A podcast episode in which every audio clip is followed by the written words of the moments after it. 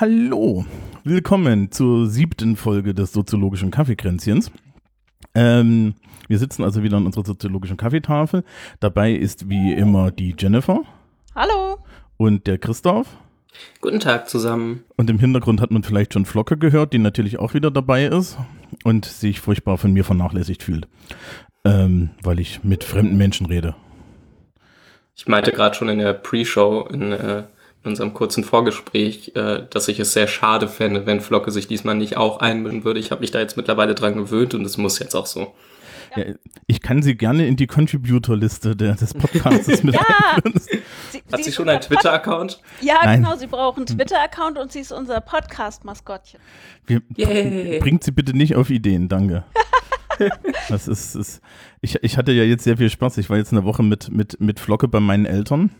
Und meine Eltern haben ja in der Erziehung des Hundes alles falsch gemacht, was ich ihnen gesagt habe, was sie nicht machen sollen. Und das Beste ist dann, dass, der, dass mein Vater gerne auf der Couch sitzend, ja, also auf Kopfhöhe vom Hund Armbrot isst.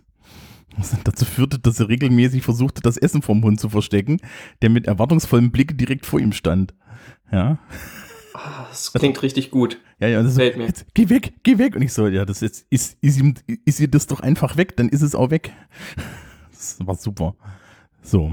Mein Vater hat das äh, mit dem mittlerweile leider verstorbenen Kater irgendwann perfektioniert. Ähm, beim Frühstück, der hat ihm nämlich immer die Wurst geklaut vom Brot runter. Mein Vater hat die Zeitung gelesen, sodass er sein Brötchen nicht sehen konnte. Der Kater ist auf den Tisch gesprungen, hat die Wurstscheibe geklaut, ist weggelaufen und mein Vater hat sich gewundert, wo die Wurst hin ist. Das haben die beiden, glaube ich, zehn Jahre so durchgezogen. Hm. Ähm, die Der, der letzte, Kater.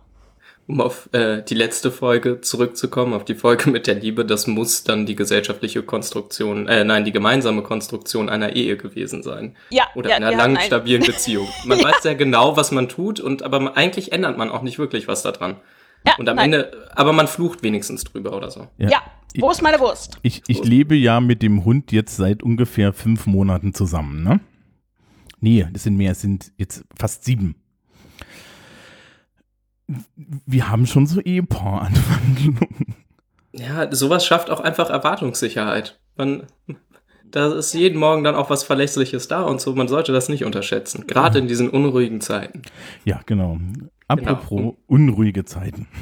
Ja, Genau. Machen wir doch, kommen wir doch mal zum Thema. Das Thema hat überhaupt nichts wollen wir nicht erst besprechen, was wir trinken? Ach, danke. Äh, besprechen wir erstmal, was wir trinken. Verlässlichkeiten. Verlässlichkeiten, genau. Wir wollen unsere Zuschauer in, äh, ZuhörerInnen nicht, äh, nicht enttäuschen an ihren Erwartungssicherheiten. Genau. Okay. Also enttäuschen wir die nicht. Ihr merkt das schon, ich habe heute einen komischen Tag, das wird ganz lustig. Ähm, ja, wer will anfangen? Du. Ich. Äh, ich trinke mal wieder Fita-Cola mit Wasser verdünnt. Uh, Sprudelwasser oder stilles? Äh, Leitung. Ah, das meistens still. Ja, ich habe ich hab in Thüringen festgestellt, mit Thüringer Leitungswasser kann man keinen Tee machen. Weil es eigentlich nur aus Kalk besteht. Richtig, also, boah, das, äh, ich habe eine Woche lang Fortnum Mason Tee mit diesem Thüringer Leitungswasser aufgebrüht und das, ich hätte ich hätte den Tee da Hm. auch rauslassen können. Na, ich hätte das auch machen können. wie die- Flüssig, Flüssigbeton mit Geschmack. Ja, ja, das ist so ein bisschen wie, wie, wie bei Asterix, ne? Asterix und den Briten. Sie trinken heißes Wasser mit Milch. Die, die Barbaren. Ja. Ähm, ja, Jennifer. Ich Äh, möchte musste- kurz wissen, ob das Ja. nicht dann zu wenig Kohlensäure ist. Ich stelle mir das befremdlich vor. Zu Eine- wenig Kohlensäure gibt's nicht. Aha, aha. Okay. Okay, lassen wir das so stehen. Mhm. Ich verdünne auch meinen Eistee immer mit Wasser, aber da ist keine Kohlensäure drin. Es gibt Eistee mit Sprudel und das ist das merkwürdigste, was ich je getrunken habe. Und voll viele finden das voll toll und ich kann damit gar nichts anfangen. Ich auch nicht. Also ich kann mit Kohlensäure sowieso nichts anfangen. Ich finde das im Wasser komisch. Ich trinke keine Softdrinks und schon gar keine Eistee damit. Ähm, aber es gibt eins, ich mag zuckerfreien Eistee total gerne. Ja, So Chemie Simrise Plörre. aber halt auch nicht pur, sondern so Hälfte, Hälfte. Äh, meine Eltern haben irgendwie so, so preiswertes äh, äh, Medium-Wasser und das ist total geil, je nachdem, welche Marke du kaufst. Ja, besteht das dann auch hau hauptsächlich aus CO2, also das ist faszinierend gewesen. Seltsam. Ja. Ähm, Jetzt habe ich aber keinen Eistee, sondern Earl Grey und Kaffee. Äh, ich sage aber diesmal nicht, wie der wievielte, weil mir aufgefallen ist, dass ich mich in der letzten Sendung, die wir hintereinander aufgenommen habe, haben, äh, verzählt habe. Und bevor man sich drüber lustig macht, dass ich mich bei meinem Kaffee verzähle, sage ich jetzt einfach gar nicht mehr, der wievielte es ist. So. Und Du ich kannst ja anfangen, ein Zehner-Einheiten zu schätzen, zum Beispiel. So ein Pfund. Pi mal Daumen so ein das- Pfund. Das Schöne ist ja auch, dass dich, dass, dass deine Sorge tatsächlich nur ist, dass du die, dass du die, die, die Zahlen nicht mehr hinkriegst. Während ich, während ich mir sofort gedacht habe, wir haben noch keine Kommentare darüber bekommen, dass du vielleicht einfach, da- dass du vielleicht einfach mit mal, mal zurückstecken solltest und so. Letale Dosen von irgendwelchen Genussmitteln sind bürgerliche Kategorien und betreffen mich nicht. So. Ist alle eine, alles eine Frage der Gewöhnung wie mit Arsen. ähm. und ich hatte eben noch ein, ein, Biscoff-Keks von Lotus. Die schmecken nämlich ein bisschen wie Gewürzspekulatius, weil es gibt immer noch keinen Spekulatius und wir haben fast September und es gibt keine Weihnachtssüßigkeiten. Deswegen musste ich auf das ganzjährige äh, Simili ausweichen. Liebe Zuhörerinnenschaft, spätestens jetzt könntet ihr gemerkt haben, wir produzieren weiter vor. äh, Oh, sorry. Das ist überhaupt nicht schlimm. Äh, dann haben wir den Punkt auch schon abgearbeitet. Also wundert euch nicht, wenn wir nicht auf. Äh, Ja, wir gehen eigentlich nie auf Tagespolitik ein. Wenn wir Wir es diesmal wieder nicht tun, dann liegt es unter anderem daran, dass das gar nicht geht. genau. Also, ich Könnte mein- auch daran liegen, dass wir SoziologInnen sind. Genau. Naja, ich bin, ich bin Politiklehrer. Ich könnte jetzt was darüber sagen, dass zu dem Zeitpunkt, wo diese Sendung erscheint, das ist irgendwann im Oktober, äh, definitiv wir wieder eine Kanzlerin Angela Merkel haben. Wow, Wollen wir jetzt. wetten? Ähm, Ich wette glaub- nicht dagegen. Also, Nee, ja, nee, ja. ich auch nicht. Also, B- b- b- b- Bitte, du kannst, ich glaube, eine, eine, eine, eine aus, ein, eingeweichte Holzplanke hat derzeit mehr Chancen, SPD-Kanzlerkandidat zu werden, SPD-Kanzler. Ähm, ich, ich, ich, die hätte zumindest mehr Rückgrat. Ich, ja, ich habe vor, einer, ich hab vor einiger Zeit ja diesen, diesen, diesen Podcast bei, bei Holgi aufgenommen über Links und war dann leicht despektierlich gegenüber bestimmten Politikern, worauf, worauf das dann im Nachgespräch hieß, ja, äh, das und das schneide ich mal raus, weil du hast den und den als das und das bezeichnet. ja, das ist schön, dass Holgi auf sowas aufpasst. Ähm, Das ist, glaube ich, sehr wichtig. Ein Freund von mir hat einen Freund, der mit irgendwelchen äh, jungen Menschen zusammen so ein äh, Politikradio irgendwo in Schleswig-Holstein aufnimmt und die haben auch über die aktuelle Tagespolitik sind sie völlig hergezogen und fanden das alles ganz schrecklich und die ganzen PolitikerInnen haben ihn auch nicht zugesagt und so und haben das irgendwie wohl relativ krass verdroschen. Äh, und danach hat auch nur irgendein Programmredakteur von dem Sender angerufen, irgend so freier kleiner Sender und meinte, äh, die Sendung ist ja gut geworden und das habt ihr toll gemacht, aber leider können wir das gar nicht senden. Das geht nicht. Unsere Rechtsabteilung ist nicht so gut bestückt. Ähm, Ich, ich werde ja live dabei sein. Ich bin, äh, ich habe gerade einen Brief aus dem Briefkasten gefischt, dass ich Wahlvorstand machen muss.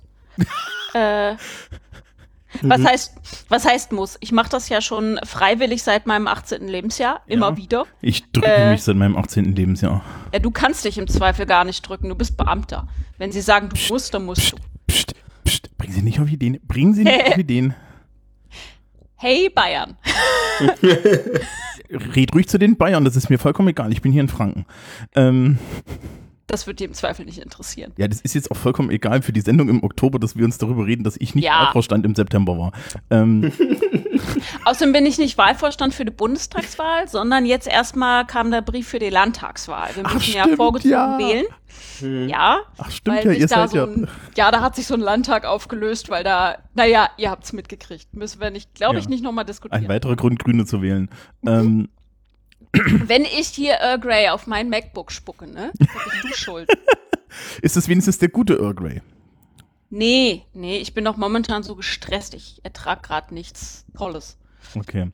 Ähm, Christoph, was, was trinkst du Äh, eigentlich? so, ich habe ich hab zweierlei Getränke. Ich habe ein äh, stilles, also ein La Glas Leitungswasser, das hier allerdings nicht komplett aus Kalk besteht. Äh, und dazu habe ich noch ein Getränk für Jennifer, entkoffinierten Schwarztee. Liebe Zuhörer, ja, liebe ZuhörerInnen, das ist ein Experiment von mir gewesen. Entkoffinierter Schwarztee schmeckt nicht gut. Wirklich. Das hätte ich dir vorher sagen können, da fehlt die Essenz. Ja, ich weiß nicht genau, was, also sie, sie pressen es da irgendwie mit Überdruck raus und so und das soll alles ganz schonend sein, am Ende schmeckt's nicht. Macht's Das nicht. ist wie, das ist wie entkoffinierter Kaffee. Das ist für Schwangere und andere Leidende. Das ist nichts, was man freiwillig trinkt. Ja, ich taste mich gerade an eine Zubereitungsweise ran, wo dann am Ende was Trinkbares rauskommt. Ich bin jetzt relativ nah dran. War ein langer Prozess und jetzt der Tee auch bald alle. Ähm, Könntest ganz ihn einfach in den Müll kippen. wir haben ja irgendwann auf dem Plan, mal über Religion zu reden. Wir müssten bitte mal in, in, in, die, in die Planung reinschreiben, dass wir dringend über Jennifers Verehrung der heiligen Kaffeebohne reden. Offensichtlich geht's um mehr. Also die Kaffeebohne scheint nur, das ist, ist äh, weiß ich nicht, das ist, das ist wie, wie Islam, Christentum und Judentum sich alle auf Abraham beziehen, aber eigentlich geht's offenbar um Koffein. Ich glaube, Ja, exakt. Also äh, Kaffee und Tee sind nur Götter in meinem Universum. Es geht eigentlich um die große Macht des Koffein. Mhm. Das ist, und du kannst jederzeit aufhören, ne? Du willst nur nicht. Ich Ähm. glaube nicht, dass das geht, aber das haben wir ja schon geklärt. Und das hat mein Hausarzt auch für mich geklärt, dass das nicht geht von heute auf morgen. Man soll so Schwerabhängige auch nicht von jetzt auf gleich völlig absetzen. Das ist nicht Ich glaube, also ich habe das ja mal versucht, es gab eine ganze Menge Kopfschmerzen und es hat mir überhaupt nichts gebracht und ich wüsste nicht, warum ich das tun sollte. Ich habe tatsächlich keinen Benefit gefunden. Oh, du hast keinen Benefit gefunden? Vielleicht sollten wir eine andere Idee für dich pitchen. ja, genau. Jennifer Ja. hat versucht, ihren Kaffeekonsum Konsum zu optimieren, Genau. aber es hat, es hat ihr nicht gefittet. Super. Ja, So, bei Minute 12 segwayen wir langsam in das, in das eigentliche Thema hinein. Ähm, Wir sind heute nicht sonderlich optimiert. Genau, wir sind halt nicht un unbedingt optimiert. Ähm, es, es geht um Selbstoptimierung. Äh, Meine Standardfrage an der Stelle ist, wer hat denn das Thema angeschleppt? Ich glaube, wir kamen drauf, weil ich ein paar Wochen so eine digitale Fußfessel getragen habe. Äh, ja, und ich glaube, wir kamen, also ich weiß auch, dass ich mich natürlich damit tatsächlich für die Schule beschäftige und zwar von so einem Produktivitätsdings aus. Weil das ja für meine Schüler durchaus relevant ist, tatsächlich eine gewisse Menge an Selbstoptimierung zu betreiben. Oh, und wir haben noch mal drüber gesprochen, weil wir über Apps gesprochen haben, wie wir uns organisieren und so. Ah, genau. Ne, genau. ja. Mhm. Ähm, dann werden wir gleich den Disclaimer machen. Wir werden, f- wir werden hoffentlich ver- vermeiden, größere Traktate darüber zu sagen, äh, äh, äh, darüber anzufertigen, wie man sich jetzt am besten optimiert. Da gibt es nämlich keine Lösung. Äh, Aber sehr viele Ratgeber. Genau, gibt's äh, Richtig, genau, also richtig. Die, die, Zusch die Zuhörerschaft darf sich gerne länglich in den Kommentaren darüber unterhalten, mit, mit, mit welchem bunten Clicky-Scheiß sie das macht. Ja. Ähm, das, Es ist eigentlich egal. Mit welchem Clicky-Scheiß. Hauptsache, es wirkt. genau. Aber vielleicht fangen wir mal vorne an. Warum ist denn eigentlich Selbstoptimierung so interessant? Soziologisch. Ähm, Wieso es interessant ist. Mhm. Das sind tolle, to, to, tolle Fragen. Gell? Ja. es sind, warum ist Selbstoptimierung interessant? Ich glaube, würde ich sagen, dass es zumindest, äh, naja, ist das neu? Das finde ich Nee. ist immer so, nee, es ist nicht neu. Es ist nicht Also- neu. Max Weber klingelt ganz doll. Klingelt, Ja, klingelt genau. sehr. Also, also, ja, Weber dreht sich. Weber dreht sich, sagt, ich stehe wieder auf aus meinem Grab und werde wieder zu Rate gezogen. Ja, Ähm, genau. Kinder, hier bin ich wieder. Bin ich. Toll. Äh, genau, also kurz, kurzer äh, Recap. Ich glaube, wir haben irgendwann auch schon mal drüber gesprochen. Heute müssen sehr viele Anglizismen rein, ansonsten ist es überhaupt nicht äh, true. Ähm, ich Moment. möchte einwenden, True mit V, weil True, ja, ansonsten Metal. ist true nicht true. Mo. Mo Mo Moment, Mo Mo Mo Mo Mo Moment. Ihr wisst, was ich in meinem zweiten Beruf bin. Ja, äh, du musst den heute einfach mal für dich behalten, weil sonst drehst du durch. Kotzen. Ich könnte Ja. so kotzen. True mit V, lebt damit. Na, True mit, v, Ähm. True mit V geht ja noch. Bei True mit V denke ich an Leute in schlecht sitzenden Jeansjacken mit so Patches drauf. Das geht- das ist in Ordnung. Ich habe nur einen Top an, aber Patches habe ich. Doch, ich habe einen Patch bekommen. Ich habe einen Patch bekommen. Von Dreh um die Bolzen. Einen wunderschönen Patch. Der kommt aber nicht auf die Lederjacke oder so. Nee, der ist auf der Fahrradtasche, oder? Ja, genau. Ähm, Kommen wir zu Max Weber zurück. Also, genau, Max Ja. Weber. Wiederholung. Ich glaube, wir haben ihn auch schon mal irgendwann mit seiner protestantischen Ethik äh, verlinkt. Äh, Be- Begründer der deutschsprachigen Soziologie oder einer der, der Begründer. Ähm, und äh, ja, der hat sich angeguckt, wie ähm, unterschiedliche Formen des Protestantismus ähm, mit äh, ja, der, der Vorstellung vom Himmelreich umgegangen sind und ist äh, irgendwie bei dem Schluss rausgekommen, na gut, wir haben so komische Sekten und den Calvinismus und so, äh, die sagen, alles klar, ob du äh, in den Himmel kommst oder nicht, entscheidet Gott, bevor du geboren wirst. Er sagt, der ja, die nicht, der ja, die nicht. Vielleicht sagt er auch die ja und der nicht. Äh, aber um das zu erkennen, ob du da jetzt hinkommst, äh, musst du ganz viel leisten und äh, musst objektiv erkennen, ob du in den Himmel kommst und äh, objektiv erkennen kann man logischerweise, wenn man Geld anhäuft. Mhm. Weiß man ja, das ist ja eine Kennzahl. Du siehst ja, was monatlich auf dein Konto kommt. So. Und das häuft man halt an und verjubelt es auch nicht und macht auch nicht so viel Luxusgedöns, sondern lebt schön asketisch und schön puritanisch und schlicht. Und äh, dann kann man erkennen, ob Gott einen auserwählt hat. Sollte man feststellen, Gott hat einen nicht auserwählt, heißt es nicht, man kann sich gehen lassen, sondern es deutet eigentlich darauf hin, dass man nicht genug gearbeitet hat. Man muss es halt härter versuchen. Vielleicht hat Gott es doch anders geplant. Naja, Der und diese Idee zieht sich dann so ein bisschen durch und seine, seine, äh, seine Beschreibung ist, dass sich das dann irgendwie in der, äh, im Kapitalismus manifestiert als allgemeines Arbeitsideal. Mm, Ich, ich würde da ein bisschen ins Detail gehen. Da kommt jetzt lustigerweise tatsächlich der Englischlehrer raus. Ähm, ich kann dann, ich kann das, ich krieg das, ich kann das ein bisschen detaillierter noch. Also Prädestinationslehre ist das, ne? Mhm. Ähm, das ist ein komplett amerikanisches Ding. Das muss man vielleicht mal dazu erklären, weil ähm, die Gründerväter in die, der USA, das waren ja im Endeffekt, gab es da ja, also es gab Roanoke, wer, wer auf Verschwörungstheorien steht, schau, schaut sich Roanoke an. Ähm, und ansonsten gibt es halt die berühmte Plymouth Plantation und es gibt ähm, die Virginia Plantation. Virginia war das mit Pocahontas und, Cap und, und, und Captain John Smith und die hat es auch alle gegeben und von Captain John Smith haben wir Texte, wo er die ganze Zeit von sich in der dritten Person schreibt. Ähm, Sympath. ja, ja, das ist total super, das ist so in der Zeit. Und die Plymouth Plantation, das waren die Puritaner, das waren also diese Calvinisten. Ähm, und die haben so zwei große Grundregeln. Die erste ist, du darfst keinen Spaß haben und die zweite ist, Gott hat dich auf die Erde gesandt und hat ähm, vor, Prä- Prädestination hat festgelegt, ob du, äh, äh, ob du Erfolg hast oder nicht. Und das kann man tatsächlich nur am wirtschaftlichen Erfolg sehen. Da kommt noch eine dritte Komponente dazu. Und zwar ähm, sämtliche Leute, die da in den USA in, in der Gründerzeit gelandet sind, hielten sich auch ähm, für die er, Errichter des Goldenen Königreichs. Also es gibt einen, ähm, es gibt einen Priester, der John Winthrop heißt der, der hat eine berühmte, der hat, gibt so eine berühmte Predigt, ja, wo er dann sagt, Amerika soll the city upon the hill sein. Ja, also die goldene Stadt Jerusalem, die dann so, so kommt. Ne? Und das ist so im Endeffekt auch das, was wir heutzutage als Grundlagen der amerikanischen Kultur haben. Deswegen haben die diesen Raubtierkapitalismus. Und darauf rekurriert Weber in der protestantischen Ethik. Ja, äh, das ist also tatsächlich ein amerikanisches Ding und das ist auch in Deutschland eigentlich, wenn ich mich so entsinne, eigentlich erst in den 80er, 90er Jahren hier so richtig rübergeschwappt. Weil, ne, weil in den 70ern und auch noch in den frühen 80ern gab es hier eigentlich eher so eine Sozialstaatlichkeit. Ja, wollte, wollte gerade Ja. sagen, Sozialstaat weggekürzt und mehr zu einer, zu, zu der internalisierten Arbeitgeberpeitsche.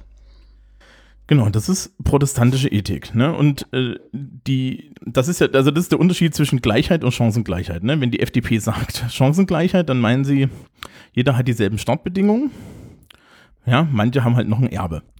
Ähm, und Die FDP hat's nicht so mit Wissenschaft. nee, weil äh, sowas wie, wie euch, ja, würden die ja auch sofort zumachen. Ja, natürlich. Während wir natürlich so, so wichtige empirische Wissenschaften wie die Wirtschaftswissenschaften dringend brauchen. Ähm, Wirtschaftswissenschaft. ja. Also die, äh, die kritische Wirtschaftswissenschaft finde ich tatsächlich, aber so BWL finde ich gehört nicht an der Uni. Also, äh, kritische Wirtschaftswissenschaft ist doch auch nur verkappter Marxismus, oder? Sag's niemandem. Äh, Ähm. Hallo, wenn kritisch vorne dran steht. Ja, pst, pst, pst. Äh, ähm, ich ich finde das ja eigentlich total praktisch. Wenn man sich das mal anguckt, ähm, nehmen wir mal so den, den Fordismus. Ähm, Mhm. mit, seinem, mit seiner Fabrik, in der die Leute kontrolliert und überwacht werden und jede, jede Handbewegung von ihnen äh, von außen durch, äh, da muss ich ein bisschen an Foucault denken, überwachen und strafen, äh, gesteuert wird. Das ist, das ist natürlich super effizient, weil die Leute haben Angst, die Leute brauchen Geld, die Leute haben Hunger, die Leute strengen sich an. So, aber das verschwendet total viel Ressourcen. Also wenn man jetzt so ein äh, böser Großkapitalist ist, kann man sich den ganzen Scheiß doch sparen, indem man die Ideologie äh, verbreitet, dass wir das selber wollen. So. Und dann spart man sich den ganzen scheiß Überwachungsapparat und wir beuten uns selber aus oder optimieren uns. Äh, Selbstoptimierung ist nichts anderes als Selbstausbeutung, äh, würde ich mal behaupten. Ähm, und diese ganzen Überwacher werden überflüssig. Schritt eins, Schritt zwei, Schritt drei Profit. Das klingt jetzt so, das klingt jetzt so perfide. Nein, wie kommst du denn darauf? Das ist doch total toll. Ja, ich kriege ja hin und wieder mal Ärger, wenn ich darauf hinweise, dass auch schon Marx gesagt hat, dass es dem Sklaven technisch gesehen besser geht als dem modernen Lohnarbeiter. Marx hat auch gesagt, Ficken für den Kapitalismus, also er hat es nicht so genannt. Er hat äh, es natürlich viel höflicher formuliert, Reproduktion der Arbeitseinheit. Ähm, aber ja, theoretisch, also so ein Sklave, da weißt du wenigstens, wo du dran bist. Nee, das Lustige ist, dass der Sklave ist halt Eigentum des Eigentümers. Ne? Okay, das ist ein wunderbarer Satz. Aber er ist halt mein Eigentum. Das heißt, er ist ein Sachwert, den ich besitze. Sowas, so ähnlich wie ein Leiharbeiter heutzutage in, in, in, in Unternehmensstatistiken äh, und Unternehmensbilanzen, die sind ja auch Sachwerte. Und äh, Aber die sind nur geliehen. Das heißt, ich habe keine Verantwortung für mein Eigentum, weil es ja nur eine Leihsache ist. Richtig, und beim Sklaven- Leiharbeiter auch, genau. beim Sklaven hast du nicht nur Verantwortung, sondern du hast auch ein Interesse an der guten Pflege deines Eigentums. Das ist wie mit dem Auto, ne? Das fährt man auch immer wieder in die Waschanlage. Und den Sklaven fährt man auch immer wieder in die Waschanlage. Das wird total super. Ich freue mich auf die Kommentare. Aber, ja, ich ähm, habe auch gerade gedacht, uns, uns brennt die Kommentarspalte weg, wenn wir so weitermachen. Wir haben noch eine Stunde. Also das, das kriegen wir alles hin. ich Ähm, kann das noch toppen. ja, ja. Ich laufe mich gerade erst warm. Ähm, und die, die äh, äh, und der, das heißt also, du hast beim Sklaven noch ein Interesse daran gehabt, dass es dem gut geht, als, als derjenige, der den Sklaven benutzt. Ja. Mit dem Lohnarbeiter hast du das im Endeffekt komplett externalisiert, indem du gesagt hast, der kriegt halt Geld und muss selber dafür gucken, wie er, wie er, sich, wie er sich versorgt. Ne? Also du hast im Endeffekt die Verantwortung auch noch abgelegt. Das ist das, was Marx sagt. Ja, ähm, das, äh, und jetzt gehen wir halt noch den Schritt weiter und sagen, äh, die Leute wollen sich auch noch selbst veräußern. Und ich meine, da sieht man jetzt jede Menge Beispiele in der Gesellschaft. Also wir sind jetzt mm, schon bei der Arbeit angekommen. Ähm, vielleicht, vielleicht können wir mal so ein bisschen konkreter werden. Also ich bin jetzt Beamter, ich kann jetzt ernsthaft nicht so effektives Arbeiten erzählen. Ja, weil das ist, das ist in meinem Beruf nicht angelegt. Aber ich, äh, ich finde, dass gerade so ein, so ein gesichertes Verhältnis ähm, diese ganze Selbstoptimierungssache immer wieder auf den Kopf stellt. Ähm, diese, diese Peitsche, die vorher ähm, externalisiert war in Form von Überwachung und jetzt internalisiert ist in Form von Antrieb, äh, Erwerbsdruck, was auch immer. Ähm, die unterstellt ja, und das unterstellt ja auch die protestantische Ethik, wir sind alles faule Maden. Und sobald wir äh, den Bauch voll haben, bewegen wir uns keinen Meter mehr. So. Nach der Logik müsste jeder Beamter mit seiner Verbeamtung sofort die Arbeit einstellen. Weil es kann ihm ja nichts mehr. Und das beste Beispiel, wo das absolut nicht funktioniert, dieses Bild, sind ProfessorInnen. Sobald die berufen sind, und zwar auf Lebenszeit berufen, also so eine richtige Professur, nicht so ein Nicht so ein, so ein, ja. Du meinst was mit C vorne? Ja, ja, ni- nicht so, nicht so eine Juniorprofessur oder so eine Vertretungsprofessur, so eine echte, so mit Lehrstuhl und so. Äh, gibt's, gibt's C noch oder ist das jetzt alles W? Das ist meiner Meinung nach alles W, aber ich weiß nicht genau, wie das besoldet wird. Aber eine W-Professur will man eigentlich. Die Cs weiß ich nicht, ob es die noch gibt. Ist ja auch egal. Auf jeden Fall, diese Menschen hören ja nicht auf zu arbeiten. Im Gegenteil, die reißen sich ja jeden Tag den Arsch auf. Gerne mal sieben Tage die Woche. So, die dürfte es gar nicht geben. Aber die lassen wir in Ruhe, weil, weil die verdienen ja auch genug, die müssen wir nicht antreiben. Wen wir antreiben müssen, ist die, auch wieder total passend mit der äh, protestantischen Ethik, Menschen, die nichts haben, sind per se verdächtig. Das heißt, Spitzenverdiener, lassen wir mal die Zügel locker. Hartz-IV-Empfänger, verdächtige Personen. Haben kein Geld, strengen sich nicht an.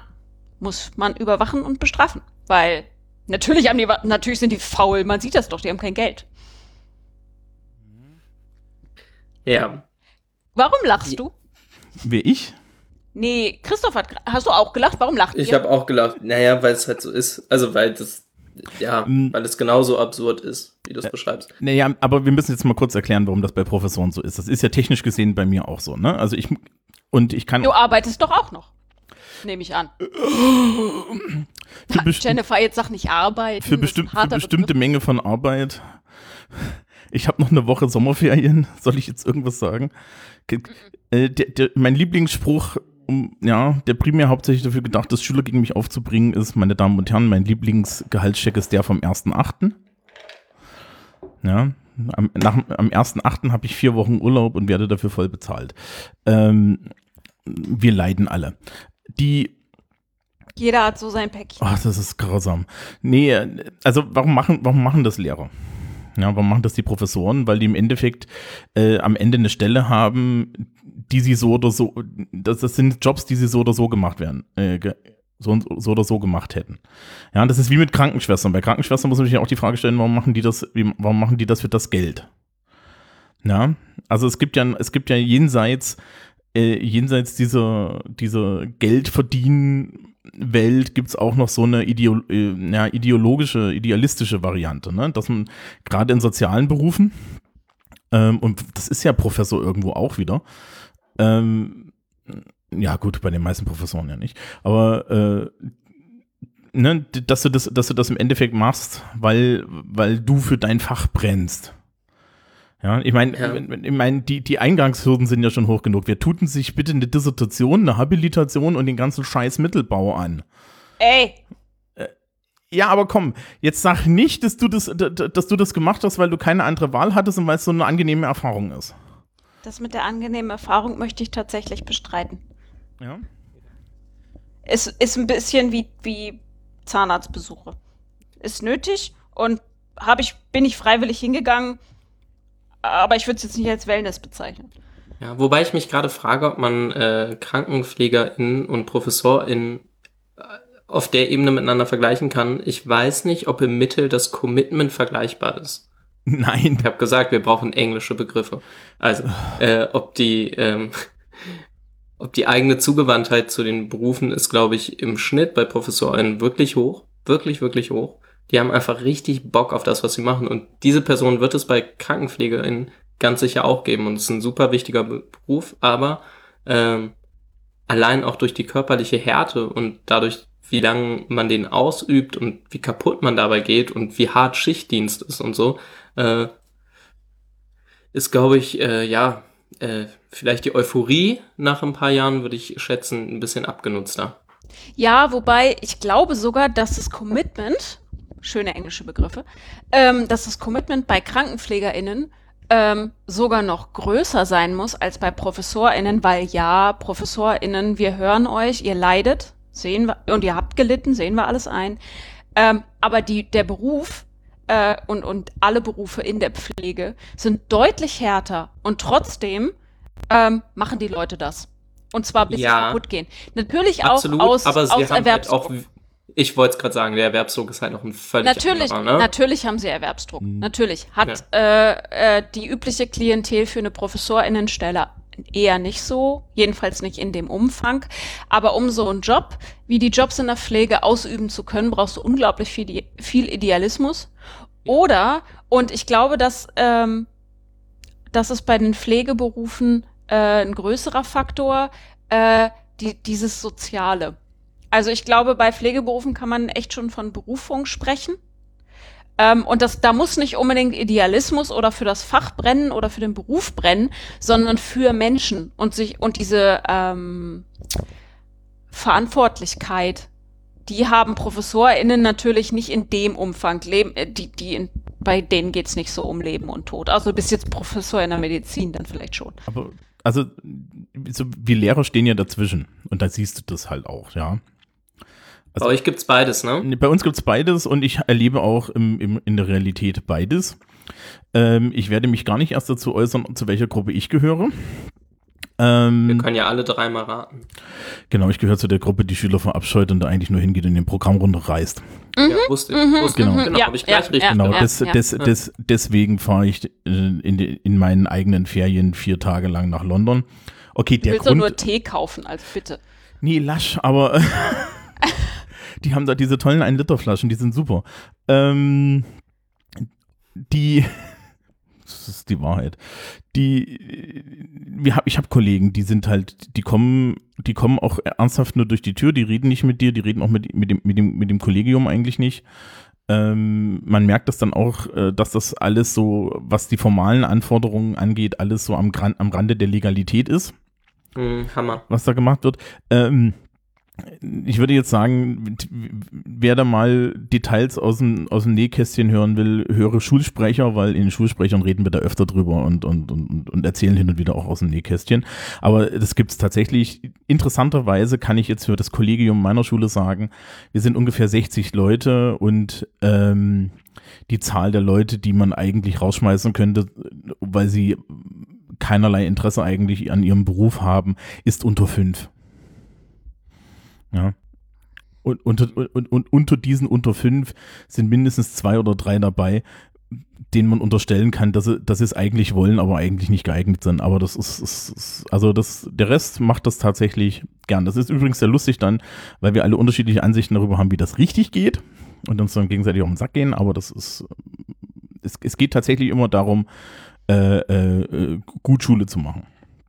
Aber wenn jetzt, wenn jetzt eigentlich, also wenn wir uns zumindest einig sind, dass es diesen Eigenantrieb gibt und dass äh, der Protestantismus da kein, nicht unbedingt recht hat, dass wir ohne Antrieb sind, wenn wir nicht gezwungen werden.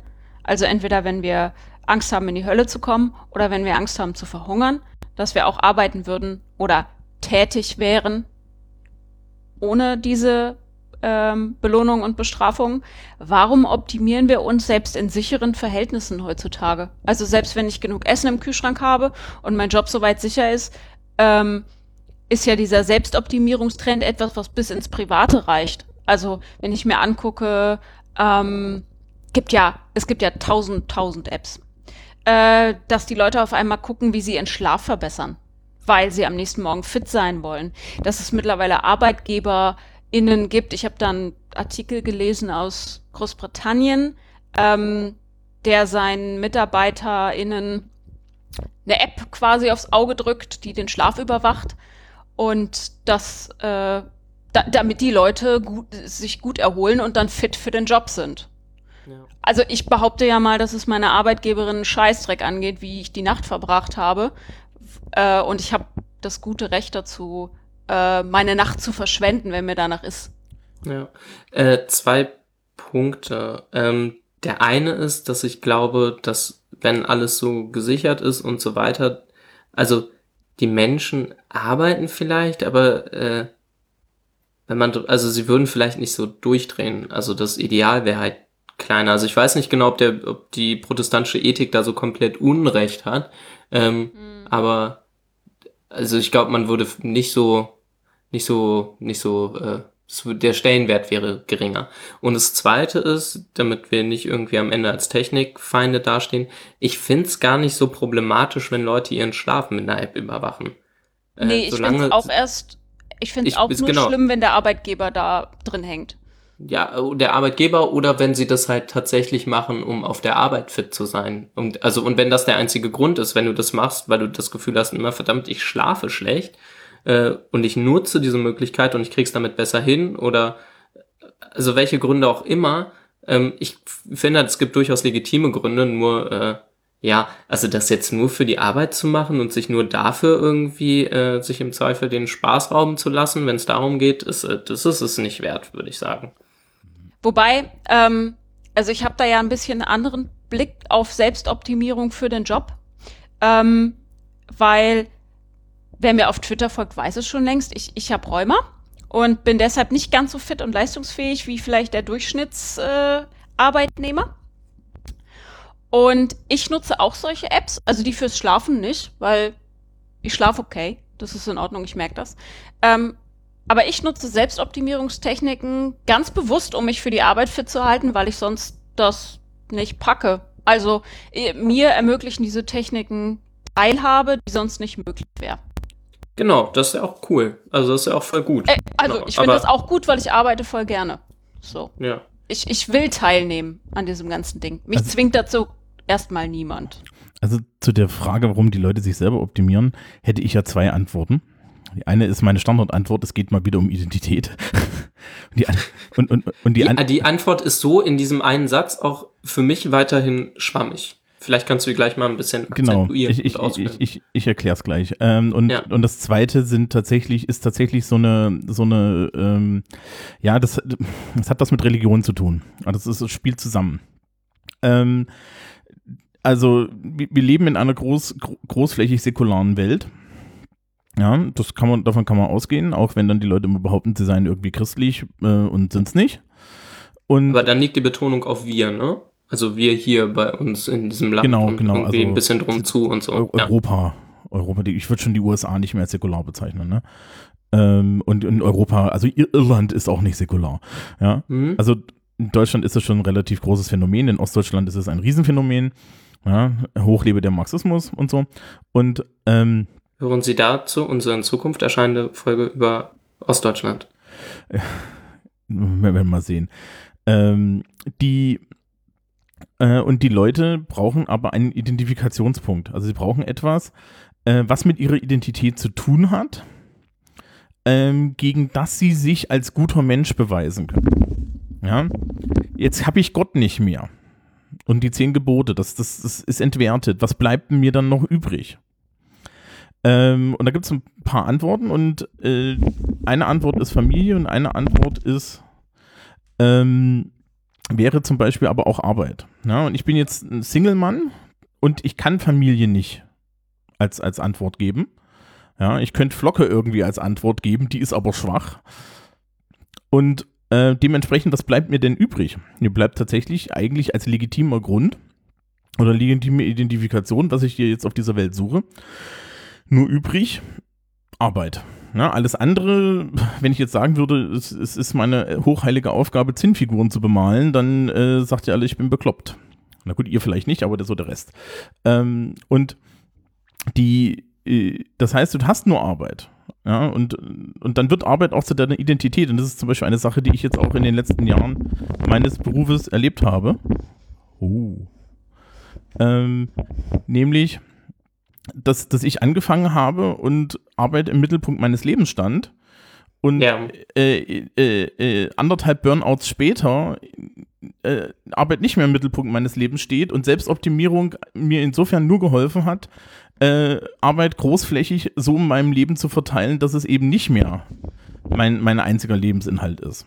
Und das ist ja auch das, was man, was man, wenn, wenn man so in diese ganzen Therapiebereiche hineinguckt, ja, wenn man so anguckt, mit was ich, mit was beschäftigt sich so im Arbeits-Work-Life-Bereich so die Psychotherapeuten, äh, Psychotherapeutenfront, die beschäftigen sich nur damit. Ja, Die beschäftigen Ich sich habe nur hab damit. mittlerweile das Gefühl, dass Therapie ganz oft dazu genutzt wird, äh, um mangelnden Arbeitsschutz abzufedern.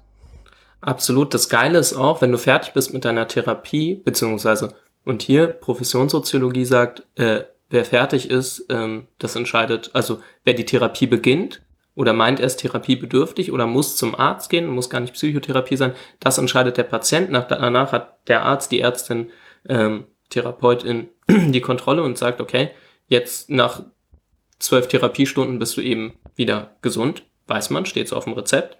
Äh, danach bist du halt fit für den Arbeitsmarkt und das Problem ist, wenn du dich nicht fit fühlst, ist das egal erstmal. Es ist ganz schwierig, da wieder äh, den Zugang zu kriegen. Also Therapien sind, was das angeht, durchaus ambivalent. Es kann dir passieren, dass gesagt wird, ich hatte das im, im Bekanntenkreis mit einer Schulter, dass gesagt wird, nee, die Schulter ist jetzt halt wieder heile. Du kannst jetzt wieder äh, ähm, U-Bahn schrauben. Das geht jetzt wieder. Du bist jetzt wieder Mechaniker bei, äh, bei dem äh, lokalen Verkehrsbetrieb hier.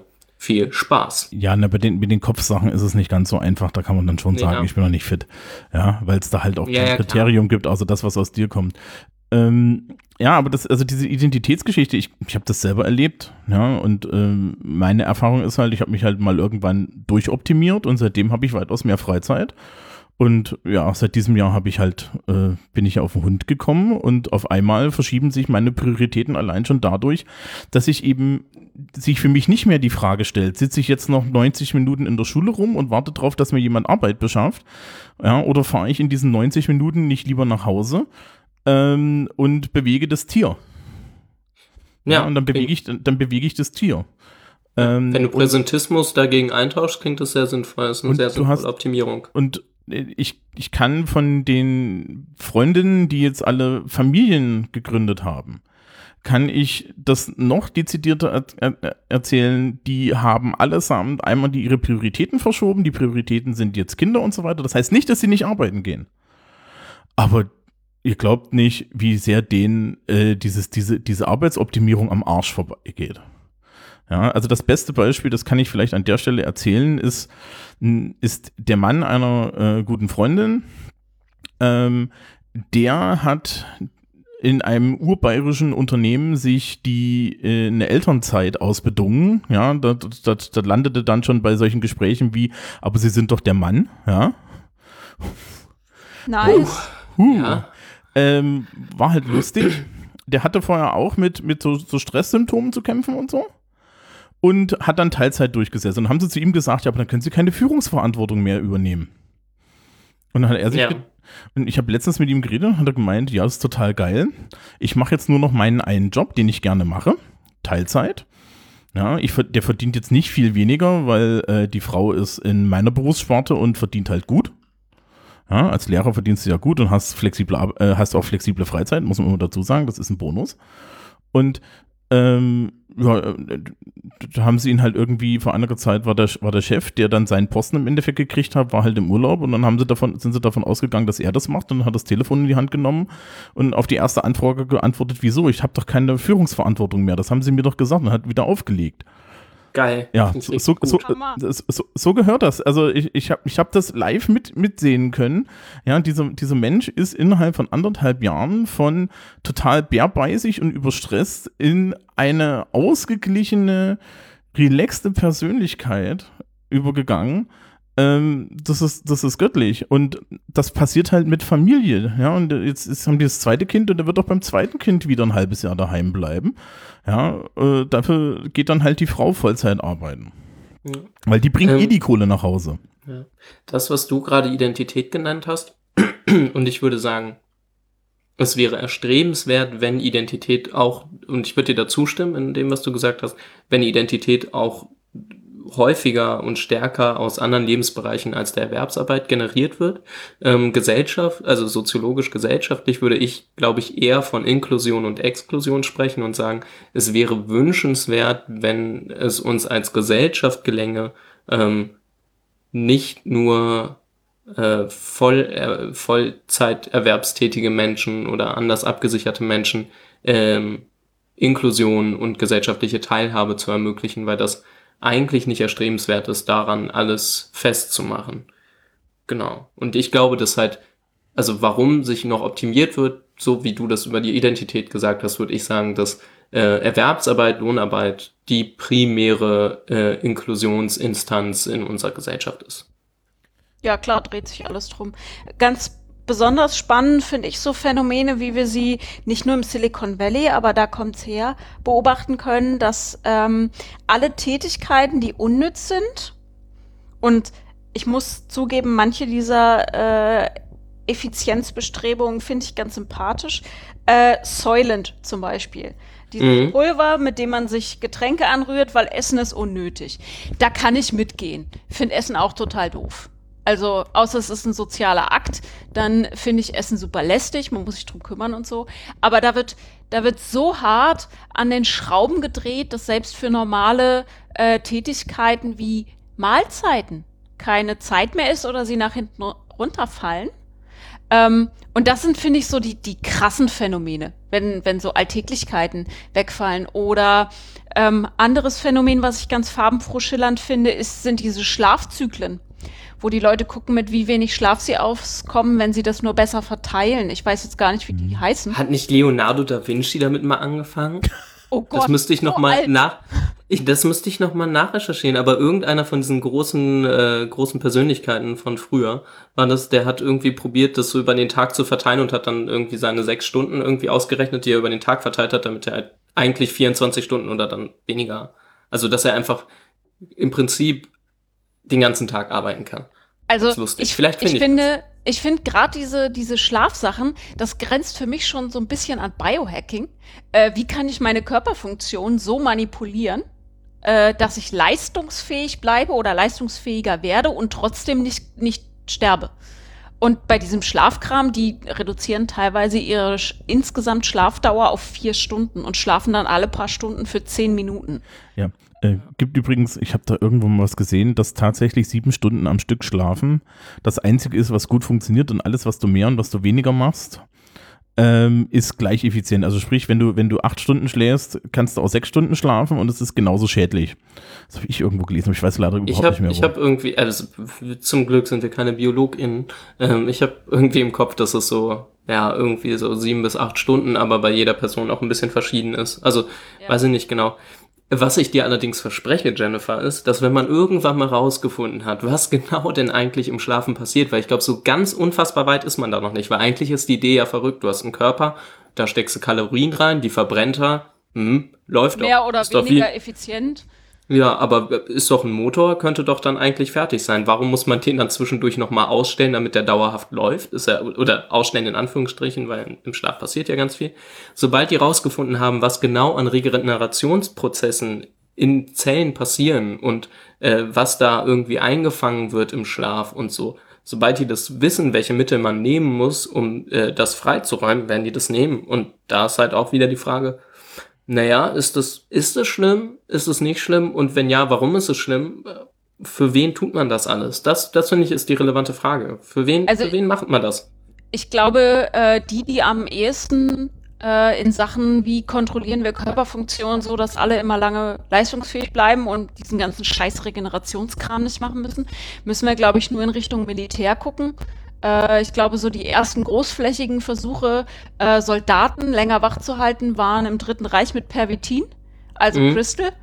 Ähm, Und heute ist es in den Streitkräften ja immer noch gang und gäbe, Jetpiloten zum Beispiel äh, Upper und Downer zu verabreichen. Aber auch das funktioniert noch nicht richtig gut. Also ich glaube, wenn jemand äh, das rausfindet, dann das Militär, weil die haben wirklich Interesse daran, dass die Leute richtig gut funktionieren. Ja, Da kann ich mit äh, Kaffee und Schokolade nicht gegenhalten.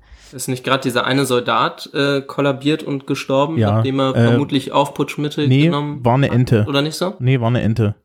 Hat War sich, rausgest Ente, hat okay. sich rausgestellt, äh, hat sich ausgestellt, einer von denen hat einen Red Bull getrunken. Das war's ungefähr. Ähm, Okay. Red Bull, Red Bull ist jetzt nicht so gefährlich. Unabhängig davon scheint äh, Substanzmissbrauch irgendwie ein Äh, Thing ja, ja, zu sein in der Bundeswehr. Ja, wirklich. Ähm, aber Ort, BWL. BWL Ja, genau, Studenten. BWL. Ich wollte nämlich auch gerade äh, nicht auf die Studis raus, sondern auf, ich glaube, das war letztes Jahr, das passiert aber häufiger, da ist ein Praktikant einer großen Bank äh, in der Dusche tot zusammengebrochen. Ja. Äh, weil völlig übermüdet, völlig überarbeitet und irgendwann stirbst du einfach. An Schlafmangel kann man sterben. Ja, äh, So. Investmentbanker. Genau, Investmentbanking. Investmentbanker wird deine Qualität in All-Nighters gemessen. Wie viele Nächte du im Büro verbringst hintereinander und solche Späße. Aber sind, sind wir da noch bei Selbstoptimierung? Weil ich meine, das ist ja Kamikaze.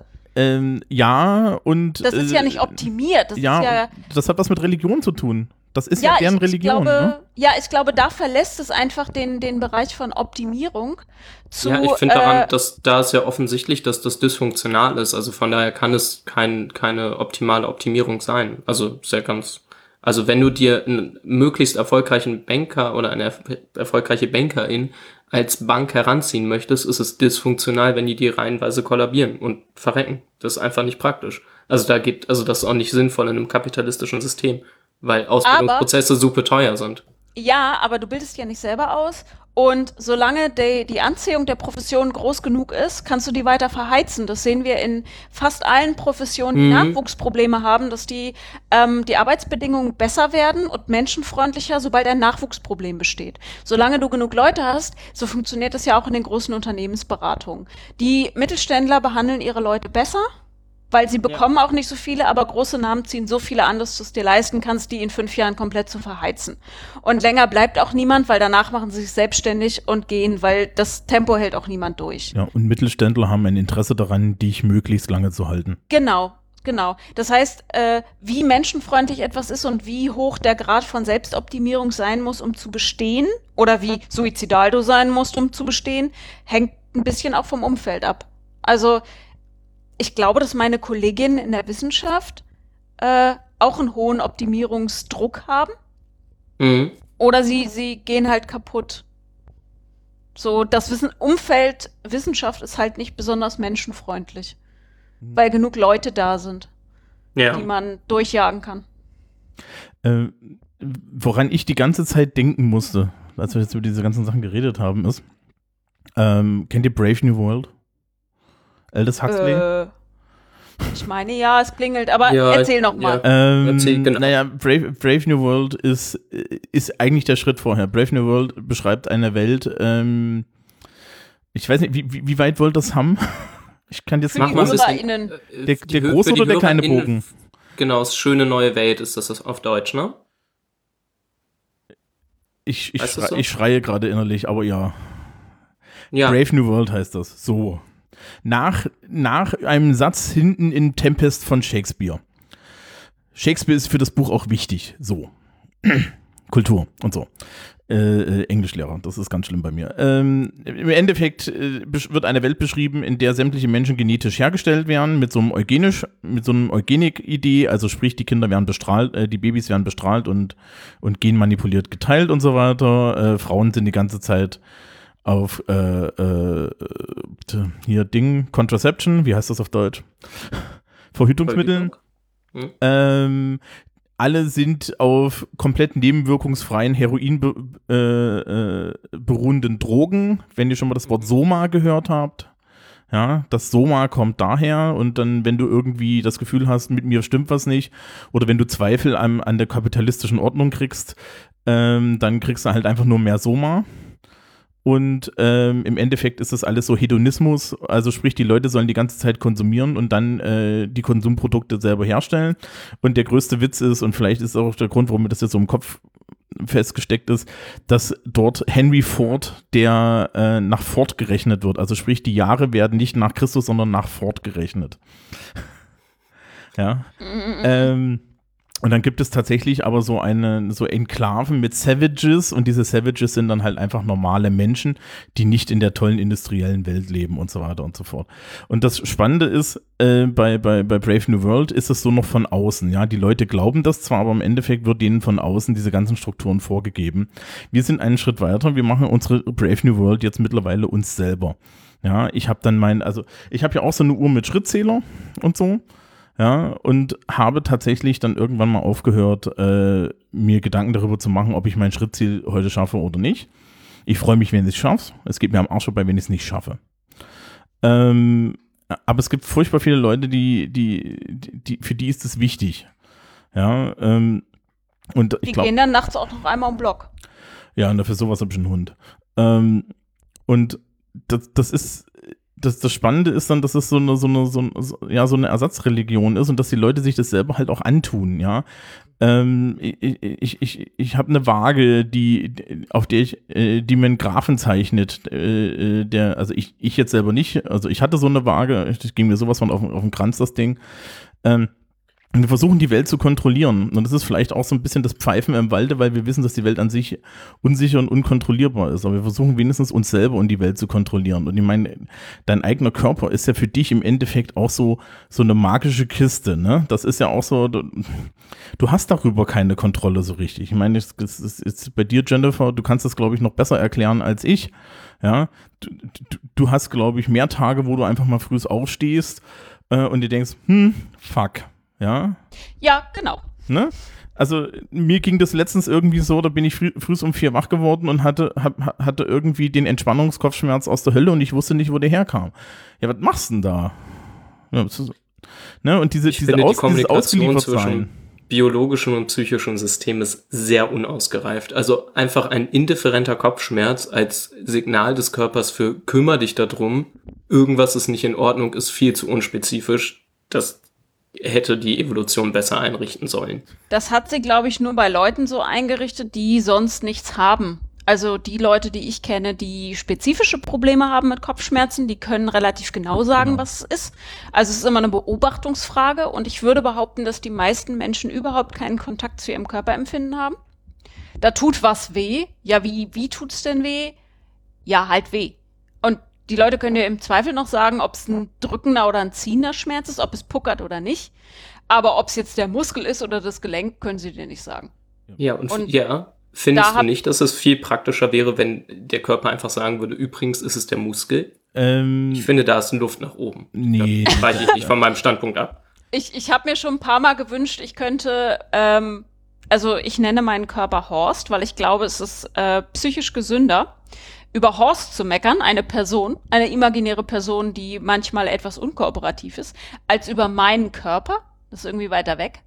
Ähm, ich hätte so gern eine Schnittstelle, um auszulesen, was Horst exakt will.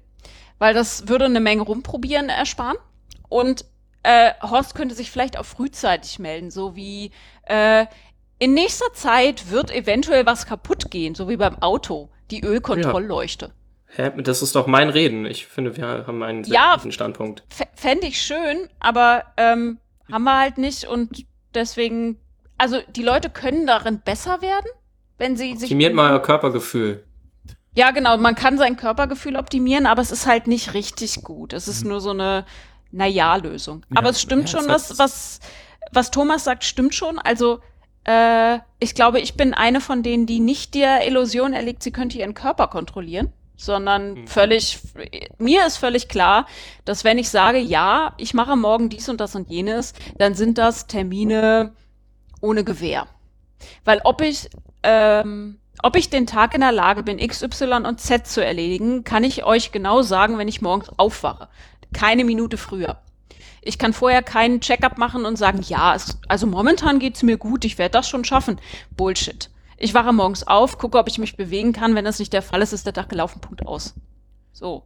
Ähm, und ich glaube, diese Illusion zu wissen, was morgen ist, die haben ganz viele, die das Erlebnis nicht haben, weil ja, sie nicht so drauf angewiesen sind. ja, Ja. aber die brauchen das auch. Also du, Terry Pratchett, der große Philosoph, hat in einem seiner, hat in einem seiner Bücher mal, mal so schön gesagt, dass wir Menschen sind insofern besonders, als dass wir die Langeweile erfunden haben. Langeweile ist was Schönes. Ja, ja, aber Langeweile ist ein kompletter Trugschluss. Ja, Langeweile ist im Endeffekt die Erzählung, dass jeder Tag derselbe ist und dann jammern wir darüber, dass dem so ist. Das ist ja gar nicht so. Ach so, nee. Ähm, und, nee und, so den, ich das. und, und im Übrigen zu den Kopfschmerzen, also äh, als ehemaliger, also als Bluthochdruckpatient kann ich dir sagen, ich kann äh, meine Bluthochdruck-Kopfschmerzen, die ich lange Zeit hatte, die kann ich ganz genau von zum Beispiel einem Entspannungskopfschmerz unterscheiden. Also ich weiß ganz genau, was, was da was ist. ähm, dieses, ähm, diese Illusion, dass man das kontrollieren könnte und dass es quasi ein Schicksalsschlag ist, wenn man das nicht kontrollieren kann, das wird mir ab und zu mal äh, an den Kopf geworfen, wenn es mir nicht gut geht. Ich habe ähm, in der letzten Weiterbildungswoche bin ich einen Nachmittag ausgefallen und habe mich die Weiterbildungswoche mehr oder weniger so durchgeschleppt. Und dann haben mir ganz viele Teilnehmerinnen gesagt, boah, das ist ja total furchtbar. Es reißt dich ja so richtig aus dem Leben. Du kannst ja überhaupt nicht planen, das ist ja schrecklich. Ja, ist doch super. Äh, Da dachte ich nur, ja, und du könntest morgen nicht mehr aufwachen, weil du einen Schlaganfall hast. So, als ob Ja, du wüsstest, dass du morgens hier Die, stehst. ja, ich, ich, wenn es um Sicherheit geht, sage ich auch immer gerne, äh, wir haben 30.000 Tote jedes Jahr im Straßenverkehr. Ähm, ich, werde, ne- ich werde nachher mit dem Hund wieder eine Straße überqueren. Ähm, das ist gefährlich. Ja, Le Leben ist lebensgefährlich. Leben, natürlich, das Leben ist an sich gefährlich und endet üblicherweise tödlich. Ähm, und das, äh, wir wir wollen das aber nicht. Das ist halt so das Pfeifen im Walde. Ähm, ein, ein zweiter Aspekt, der mir noch eingefallen ist, was ja sehr viel mit diesen Selbstoptimierungsgeschichten zu tun hat, ist ähm, eine, eine andere Religion, die da so aufgekommen ist, nämlich, dass wir unheimlich behavioristisch über Menschen denken. Ja. Wie meinst du das? Ähm, die, diese ganze, diese ganze Selbstoptimierungsgeschichte und so weiter, ähm, das ist alles immer noch auch, auch wieder aus so einem ähm, amerikanischen Ding äh, geprägt, behavioristisch. Ne? Behaviorismus, äh, erklären wir kurz, ist die Idee, dass wenn ich jemanden einen Reiz aussetze, er auf eine bestimmte Art äh, reagiert und ich über diese, diese Reizkombination oder aber über äh, über, äh, über Kombinationen von, von Rückmeldung, also Stimuli, Personen dazu kriegen kann, dass sie auf eine bestimmte Art reagieren. Und das ist ja im Endeffekt das, was da passiert. Ne? Also jetzt, ich, ich kann mein, mein äh, du hast dann halt äh, dein, dein Tracker, ja, und äh, das ist, nennt sich ja Gamification dann, aber das ist nichts weiter als Behaviorismus. Ich kriege halt eine Belohnung dafür, dass ich durch einen Reifen gesprungen bin. Eigentlich nett, dass du eine Belohnung kriegst und keinen Stromschlag, wenn du es nicht tust. Ähm, ja, das liegt aber nur daran, weil wir alle mal mitgekriegt, äh, weil wir alle mal mitgekriegt haben, dass negative Stimuli sich weitaus schneller abnutzen als positive Stimuli. Ja. Ja, also äh, wenn ich den Hund zusammenscheiße, dann funktioniert das dauerhaft nicht. Wenn ich, wenn ich möchte, dass der Hund etwas Spezifisches tut, dann habe ich Leckerli. Weil äh, das funktioniert. Es ist in der Schule im Übrigen lernst du das. Also als Lehrer lernst du das, dass du bitte nicht Leute zusammenscheißt, weil das bringt nichts. Ja. Ja. Also du musst, du musst immer das, ähm, äh, du musst immer konstruktiv mit Leuten arbeiten. Du kannst halt sagen, deine Arbeit ist schlecht und wir gucken jetzt, dass sie besser wird. Du kannst nicht sagen, hier hast du eine 6, aus dir wird nie was. Oh, apropos, aus dir wird nie was. Ähm, das passt super zur Selbstoptimierung. Äh, den Marshmallow-Test kennt ihr, ne? Wo die Ja. Kinder an den Tisch gesetzt werden. Also für die Hörerinnen und Hörer nochmal, wenn ihr das nicht kennt. Da setzt man kleine Kinder an einen Tisch mit einem Marshmallow und sagt ihnen, dass wenn sie warten würden, sie einen zweiten bekommen. Und dann sind die gehen. Genau, äh, nicht alle. Äh, und dann geht man raus und das Kind wartet und wird währenddessen beobachtet, äh, weiß es aber nicht. Und wenn die Versuchsperson nach einer gewissen Zeit wieder reinkommt, die die Kinder aber nicht abschätzen können, dann bekommt es tatsächlich einen zweiten Marshmallow. Und in dieser Versuchsreihe geht es eigentlich darum, äh, wie sieht es mit Selbstkontrolle aus? Der Fähigkeit äh, Triebaufschub und Selbstkontrolle. So, ähm, und wir wie wir halt so sind in unserer kapitalistischen Welt, äh, fanden das immer eine super Sache. Vor allem, weil dieses Experiment sich über Jahrzehnte immer wieder wiederholen ließ und sehr zuverlässige Ergebnisse zeigte. Und in den Die Langzeit Psychologie steckt übrigens in einer enormen Reproduktionskrise, was ihre Experimente angeht. Deswegen feiern die so, wenn dann mal Experimente dauerhaft immer wieder klappen. Ist genau cool und äh, das Das gibt es übrigens auch noch als Überraschungsei-Werbung. Ja, und jetzt wartet mal auf meine Pointe. Äh, liebe PsychologInnen, es tut mir leid. Ähm, also, Noch wir jemand, haben das immer wieder reproduziert und es hat wahnsinnig gute Ergebnisse gebracht, weil man nämlich über die Langzeitbetrachtung zeigen konnte, dass Kinder, die nicht abwarten können und den ersten Marshmallow fressen, anstatt auf den zweiten zu warten, dass diese Selbstkontrolle dazu, äh, die mangelnde Selbstkontrolle dazu führt, dass sie im Leben auch schlechtere Entscheidungen treffen, sondern dass sie äh, Instant Gratification wollen. Also so wie den Marshmallow fressen, halt nicht zehn Jahre Ausbildung auf sich nehmen und auf die Belohnung, nämlich das Geld verdienen, warten, sondern ach lieber eine Lehre, dann habe ich gleich Kohle. So heißt also äh, verfressene Marshmallow-Kinder versagten auch im späteren Leben. Und daraus hat die Psychologie ganz pfiffig abgeleitet, dass Selbstkontrolle der Schlüssel zum Erfolg wäre. So, nun gab es eine, ähm, gab es diverse Metastudien, die waren auch immer noch alle Knorke. Und dann hat sich mal jemand diese Zahlen angeguckt und festgestellt, scheiße. Was hat die Psychologie mal wieder vergessen? Die Soziologie. Haha. Die Kinder, die den Marshmallow gegessen haben und nicht gewartet haben, kamen zu großen Teilen aus sozioökonomisch schwachen Haushalten. Wa- Können wir natürlich sagen, wenn die Eltern schon Slacker sind, sind die Kinder auch Slacker? Nein, was war passiert? Die Fähigkeit, sich selbst zu kontrollieren, ist nichts, was wir erlernen können. Und ähm, ist mal wieder, wie mit der Resilienz, Eltern gegeben.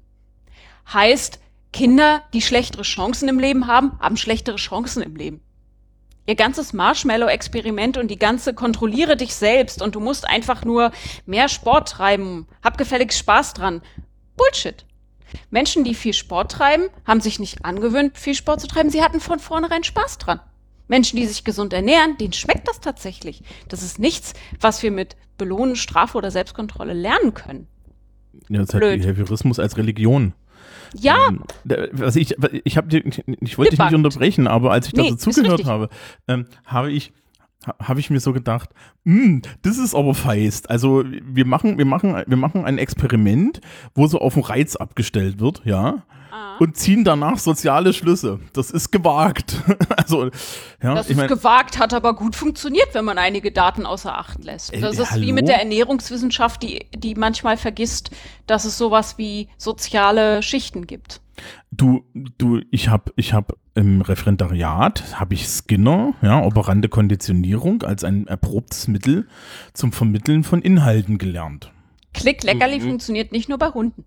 Ähm, ja, naja, solche Sachen, solche Sachen wie, äh, und, und als Lehrer kann ich das auch sagen, es gibt bestimmte Sachen, die kannst du nur darüber machen.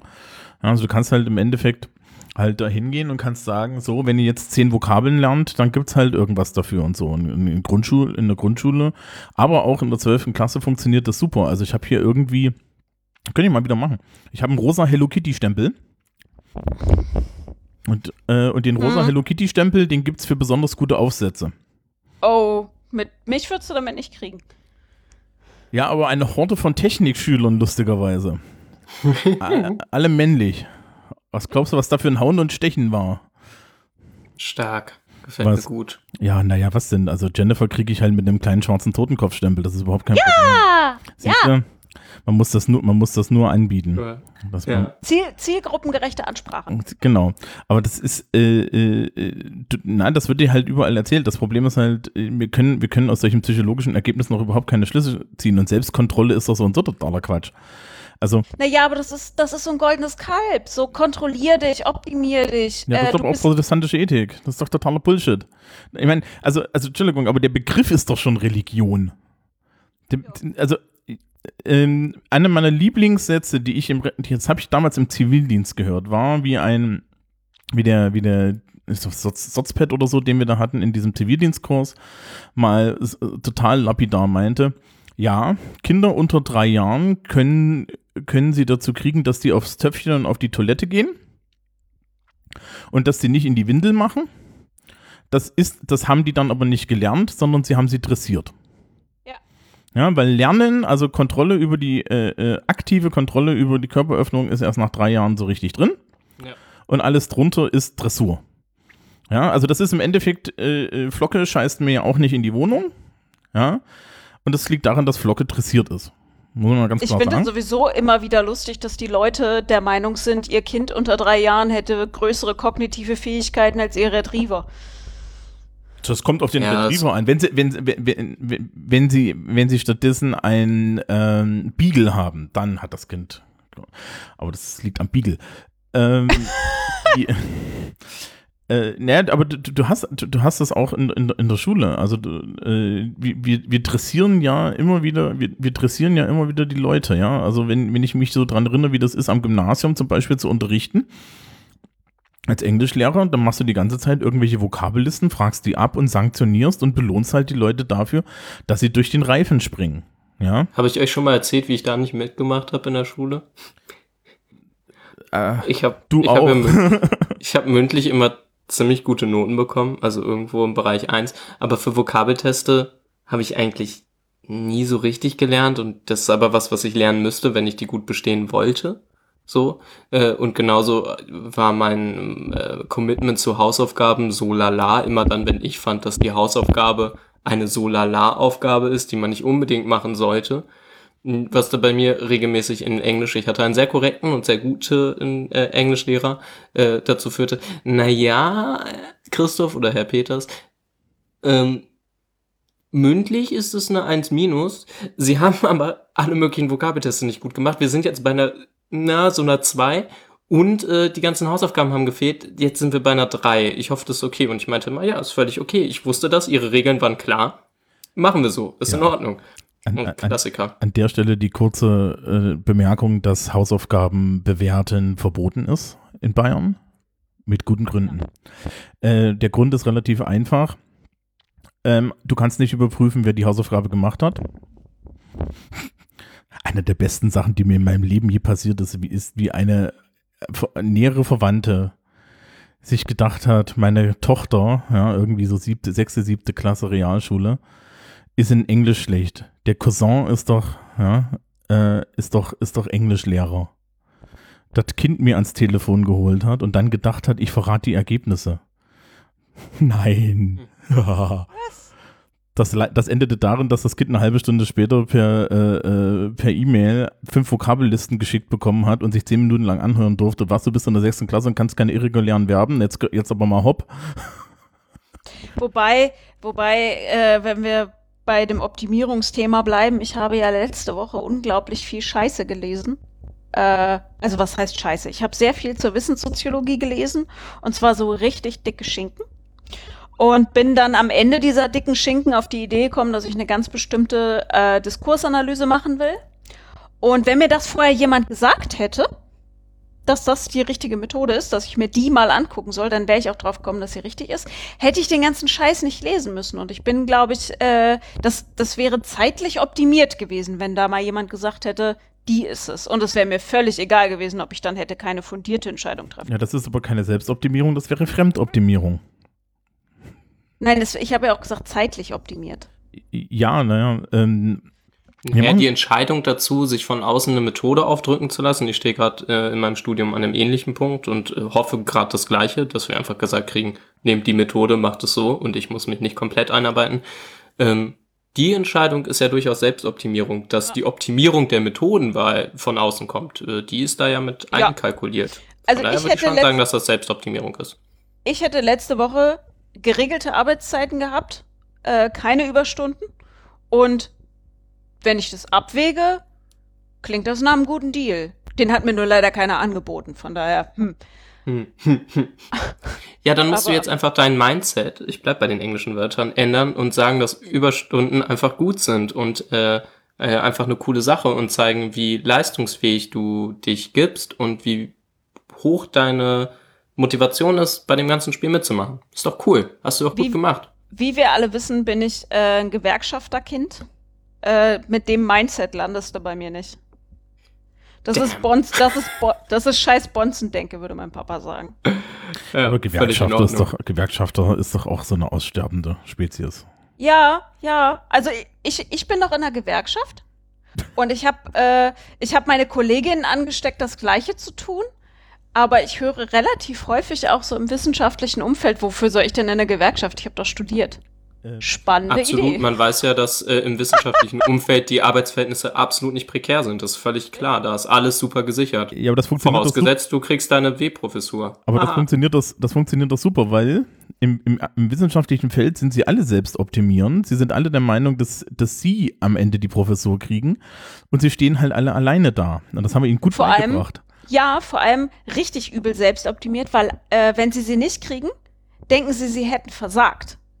Niemand geht in die, in die Promotionsphase und sagt, wenn ich das nicht schaffe, dann sind die Strukturen daran schuld oder es gibt einfach schon genug, die promoviert haben oder ich bekomme die Habilstelle nicht, weil es in meinem Fach einfach zu viele Nachwuchswissenschaftler Oder der gibt Professor ist ein Arschloch. oder der Professor ist ein Arschloch oder die Professorin ist mies, so, sondern ich habe nicht hart genug gearbeitet, ich hatte zu wenig Publikationen, ich war nicht lang genug im Ausland, meine Lehrbeurteilungen waren zu schlecht, so ein Kram, auf den du gerade bei den Lehrbeurteilungen, liebe Leute, die gerade ha äh, ihre Habil machen, ihr habt da echt keinen keinen Einfluss drauf, ob die Studis euch gut bewerten oder nicht.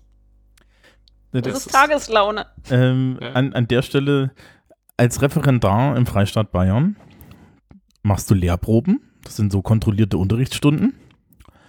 Ja, ähm, du wirst halt, äh, die sind relativ wertvoll, aber es gibt die berühmten Krawattennoten. Sagt keinem was, ne? Krawattennoten. Nee. Ich habe noch nicht sind- so viele Referendaria äh, Referendariate im Freistaat Bayern gemacht. Äh. Nein. Ah, Ich kann es nicht empfehlen. Ja, aber den Therapeuten, den ich danach brauchte, den kann ich empfehlen. Ähm, die, diese Krawattennoten, das ist erzieherische Fähigkeit, Unterrichtsblablub und es sind irgendwie drei Stück. Und diese, die werden am grünen Tisch ausgehandelt. Die kriegst du, die sind unheimlich viel wert und im Endeffekt schreiben sie die einfach nur auf den Zettel und da steht halt da, naja, ihre erzieherischen Fähigkeiten sind, ist eine Eins oder eine Drei. Okay. Begründung null.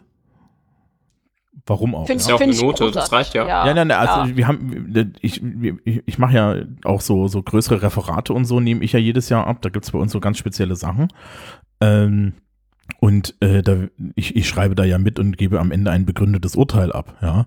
Weil ich das ja komplett daneben finde, aber ich, ich habe auch genau solche Sachen erlebt. Ähm, das, das Interessante ist, dass die Leute das halt alle hinnehmen. Ne? Im akademischen Bereich ist es genauso. Ähm, was ich tatsächlich an Selbstoptimierung mache, ist, ich organisiere halt mein Arbeitsleben durch. Von vorne bis hinten. Ja, aber das hat lustigerweise nichts damit zu tun, dass ich besonders gut sein will, sondern es hat mehr damit zu tun, dass ich mal eine Phase hatte, wo ich äh, so fertig mit der Welt war, von, von, von, von dem, was mich da gestresst hat. Das ist jetzt als Lehrer komisch. Aber die Leute ja glauben, dass wir alle nichts machen, außer quatschen. Ähm, und Es wird auch nicht besser, wenn du immer erzählst, du hättest so wenig zu arbeiten und sechs Wochen Ferien. Aber gut, okay, vielleicht anderes Thema. Ja, ich rede jetzt am Ende des Optimierungsprozesses. Es ist wirklich so. Also es gab, also ich kann das ja mal im Beispiel erzählen. Also es, es gab Zeiten, da bin ich, äh, da bin ich jeden Morgen aufgestanden und habe mir unter der Dusche überlegt, was ich an dem Tag unterrichte. Das ist jetzt aus Stressgesichtspunkten keine gute Idee. Ne? Aber man wird sicherlich wach, oder? Der Schreck, der Schreck holt einen ein. Richtig. Mittlerweile überlege ich mir das sonntags, schreibe das alles in mein großes magisches gelbes Buch. In dem Wissen, dass Mittwoch der ganze Plan im Arsch ist. Ja, weil kein Plan überlebt den Erstkontakt mit der Realität. Ähm, das ist übrigens einer der ersten Sätze, die es in meinen Selbstorganisationsseminaren für Schüler gibt. Ähm, und dann wird halt im Endeffekt da wird, wird im Endeffekt nur noch darauf gehandelt, ne? Und äh, das heißt, das heißt aber auch im Endeffekt, dass ich am Sonntagmittag weiß, was ich die Woche mache und äh, weiß, was ich dafür brauche und dann ist das alles fertig. Äh, Und am Mittwoch hast du halt einen Plan, auf den du reagieren kannst. Richtig. Ne? Also auch wenn der schief geht, kannst du dann der, der, hast du eine, eine ehemalige Struktur, mit der du arbeiten kannst. Ja. der, der Christoph vom, vom Schulsprecher-Podcast, ich glaube, der hat das sogar im Podcast schon mal erzählt, ansonsten erzähle ich das jetzt und er erzählt es bestimmt auch irgendwann mal, der hatte zum Beispiel ein Hängeregister. Der hat für jeden Tag, das gibt's so für Lehrer, ne? Das gibt's, das gibt's auch für, wahrscheinlich auch für andere Berufe ist das nicht sinnvoll, aber er hat im Endeffekt für jeden Tag so eine Tasche und da, äh, da schiebt er seine Vorbereitung für diesen Tag rein, das macht er an einem Tag, dann packt er das zusammen, tut es in seine Tasche, fertig ist. Ich mache mittlerweile alles über den Rechner. Ja, also ich habe, mein Englischbuch ist auf dem Rechner. Ich nehme kein Englischbuch mehr mit in die Schule als Englischlehrer. Ich klappe einfach nur meinen Rechner auf, rufe das Englischbuch auf. Ja? Und das ist, äh, du, du kriegst natürlich eine gewisse Routine rein, aber diese Vorausplanung und natürlich dann auch eine Planung zu haben ähm, und ja, der beste Fehler, den ich jahrelang gemacht habe, und das zeugt dann von geistiger Umnachtung, ist, ich habe ja meine Vorbereitung gerne weggeschmissen und dann immer eine neue Vorbereitung gemacht. Das mache ich nicht mehr. Ähm, ja. Ey, so, so könnte ich einfach nicht existieren. Tatsächlich. Ich finde das ganz erstaunlich. Wie? Naja, ähm, ich bin darauf angewiesen, dass selbst wenn es mir richtig dreckig geht, ich einen Schub habe, was auch immer, ähm, alles funktioniert. Das heißt, ich weiß nicht nur, was ich nächsten Mittwoch mache, sondern ich kann dir auch sagen, was ich äh, im Oktober 2018 tun werde. Weil ich habe nicht nur eine Wochen, eine Tageswochen- und eine Monatsplanung, ich habe auch eine Jahresplanung. Ähm, das hat folgenden Grund, nicht weil ich, gut, ich bin auch gerne organisiert, aber es ist auch einfach notwendig, weil genau wie ihr gerade sagtet, wenn man für Mittwoch einen Plan hat und der den Kontakt mit der Realität nicht überlebt, hat man wenigstens einen Plan, auf den man aufbauen kann. Und ich bin darauf angewiesen, dass das funktioniert. Heißt, ich bin auf diese Stundenvorbereitung angewiesen. Ich kann nicht eben mal aus irgendeinem äh, mysteriösen Reservoir Energie schöpfen, um das dann eben noch zu wingen. Das geht nicht. Ähm, deshalb bin ich ziemlich, ziemlich durchoptimiert, würde ich behaupten. Also da gibt's auch echt nicht mehr viel zu machen, weder Zeitmanagement noch Orga-Management, weil ähm, ich ja immer mit großen Ausfallzeiten rechnen muss. Das heißt, meine Pläne brauchen immer unglaublich viel Puffer.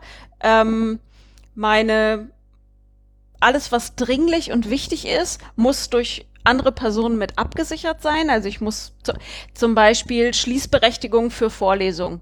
Da habe ich letztes Semester den Fehler gemacht und die Schließberechtigung war nur auf einem Transponder. Dann sollte der klugerweise nicht auf meinem Transponder liegen, weil ich bin die, die im Zweifel ausfällt. Ähm, oder wenn ich auch, auch Selbstoptimierung geht auch in der Küche. Ich bin darauf angewiesen, dass ich mir im Zweifel Nahrung zubereiten kann ohne viel körperliche Aktivität und vor allem ohne viel körperliche Aktivität, die kleinen feinmotorische Fähigkeiten erfordert. Weil wenn sich zum Beispiel bei mir mehrere Fingergelenke entzünden, kann ich kein Messer halten. Das heißt, in meinem Tiefkühlfach muss fertig geschnittenes Gemüse sein. Punkt aus Ende Feierabend. Und ich kann es mir nicht leisten, dass das ausgeht. Ähm, also alles, was man üblicherweise so irgendwie noch hinbiegt, kann ich nicht hinbiegen.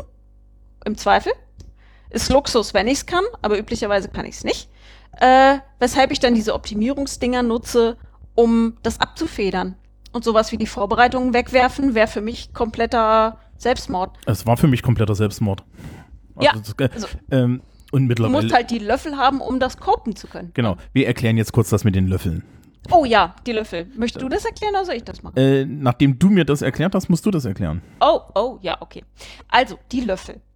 Ähm, das ist ein, eine Analogie, die mal eine chronisch Kranke für ihre Freundin gemacht hat, weil die sich gefragt hat, äh, ja, aber du hast doch XYZ nicht gemacht, du kannst doch noch das so und so machen. Und ähm, wenn man chronisch krank ist, egal ob körperlich oder ähm, eine geistige Erkrankung hat, also eine psychische Erkrankung hat, vollkommen egal, funktioniert für beides, ähm, dann hat man nur einen begrenzten Vorrat an Löffeln. Sie hatte, saß nämlich mit ihrer Freundin in einem Diner und hat, äh, wollte essen und hat sich einfach eine Handvoll Löffel genommen, um zu erklären, wie das funktioniert, wenn man krank ist und nicht so viel Energie hat. Und die Löffel stehen für ähm, den Akku quasi. Und für jede Tätigkeit, die man macht, muss man Löffel ausgeben. Und gesunde Menschen haben relativ viele Löffel und können die fröhlich rausschmeißen. Das heißt, es ist egal, wenn irgendwas nicht effizient läuft. Für chronisch kranke Personen ist das nicht so. Erstmal sind die Ausgaben für Löffel höher. Also wenn ich zum Beispiel morgens ähm, aufstehen, anziehen und frühstücken. Das würde Christoph ist, glaube ich, derjenige von uns, der am gesündesten ist. Christoph müsste weniger Löffel. Nehmen wir mal an, Christoph ist diese Person, die gesünder ist als wir alle. Ähm, Christoph müsste vielleicht einen Löffel dafür ausgeben von seinen 30. Ich muss für diese Tätigkeit morgens drei Löffel von meinen 15 Löffeln ausgeben. Das heißt, ich stehe schon, wenn ich einfach nur aufgestanden bin, energiemäßig schlechter da als Christoph. Ich muss da kurz reingrätschen.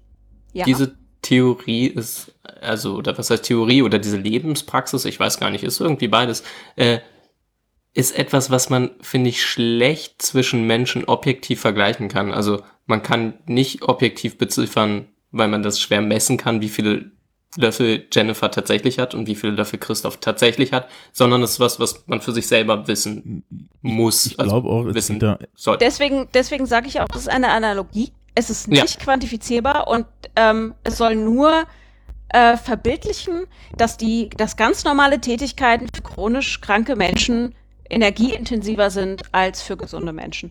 Sie, ähm, sie gibt also ihrer Freundin diese Löffel und ähm, nimmt ihr erstmal die Hälfte weg. So. Und mit diesen Löffeln muss sie jetzt nun ihren Alltag bestreiten und lässt die Freundin erzählen, was sie so den ganzen Tag macht. Erst mache ich dies und das und dann das und jenes und jedes Mal, wenn sie eine Tätigkeit nimmt, nimmt sie die Löffel weg. Und irgendwann hat sie noch zwei Löffel übrig und dann sagt sie zu ihrer Freundin so, du bist noch nicht zu Hause, du musst eigentlich noch was essen, also musst du kochen oder du kannst duschen. Beides kostet einen Löffel, du hast noch zwei, äh, du, beides kostet einen Löffel, du musst auch noch deine Sachen für morgen packen, du kannst dich jetzt entscheiden, was davon du tust. Und im Zweifel isst du nichts. So. Diese äh, Löffeltheorie ist nur dafür gedacht gewesen, der Freundin zu erzählen oder zu erklären, zu verbildlichen, dass man Tätigkeiten eventuell gegeneinander abwiegen muss und man nicht einfach beides machen kann, weil die Energie alle ist. Und ähm, ich finde die ganz cool, weil man damit super erklären kann, ähm, dass es eben nicht so einfach ist und dass das Belastungsniveau, was jeder von uns hat, völlig unterschiedlich ist. Und wir nicht sagen können, zum Beispiel Arbeit, 40 Stunden Arbeiten die Woche ist normal und ein normaler Mensch schafft das. Kommt auf die Definition drauf an, was ist normal? Und ich würde selbst behaupten, dass normale, gesunde Menschen äh, 40 Stunden Arbeiten die Woche unterschiedlich gut wegstecken. Und zwar sogar von Woche zu Woche unterschiedlich wegstecken. So, also dass es da ein Belastungsniveau gibt und dass das äh, zu berücksichtigen ist. Und das habe ich vorhin beim Schlafen schon gedacht. Äh, für mich gilt zum Beispiel diese sechs bis acht Stunden Schlafen gilt für mich nicht. Ich habe mit Rheuma so eine hohe Regenerationszeit, dass ich bei wenig Schlaf einfach morgens nicht mehr aufstehe. So, ich muss mehr schlafen, weil meine Regenerationszeit extrem hoch ist. ja. Ähm, Zum Beispiel. ich, kann, ich kann übrigens an der Stelle dann auch noch so, so ein persönliches Beispiel hinterher schieben. Das ist nämlich letzte Woche mit meiner Mutter passiert. So, so, so der Selbstoptimierungsendgegner, gegen den ich derzeit noch kämpfe, ist so Finanzbudget. Ja, also ich bin mit Wirtschaften legendär schlecht und, und das trotz gutem Einkommen. Und ähm, meine Mutter stand dann neben mir und meinte so, die, die hört das jetzt übrigens, das ist total super, stand wieder Kommentare. Ähm, nee, aber die stand halt neben mir und meinte, ja, aber wo ist denn da dein Problem? Da musst du doch nur drauf aufpassen. Und ich sagte, du lachst schon. Und ich, ich, ich habe das, ich habe dann die Löffeltheorie erklärt und habe gesagt, pass mal auf, ja, in so einem täglichen Leben komm ich kommst du, kommst du als Lehrer und wie gesagt, das, das kann keiner nachvollziehen, ist vollkommen okay. Du kommst um eins nach Hause und fällst im Endeffekt auf die Couch. Das geht unheimlich vielen von uns so. Ich komme um eins nach Hause, gehe mit dem Hund. Das ist mein Ausgleich.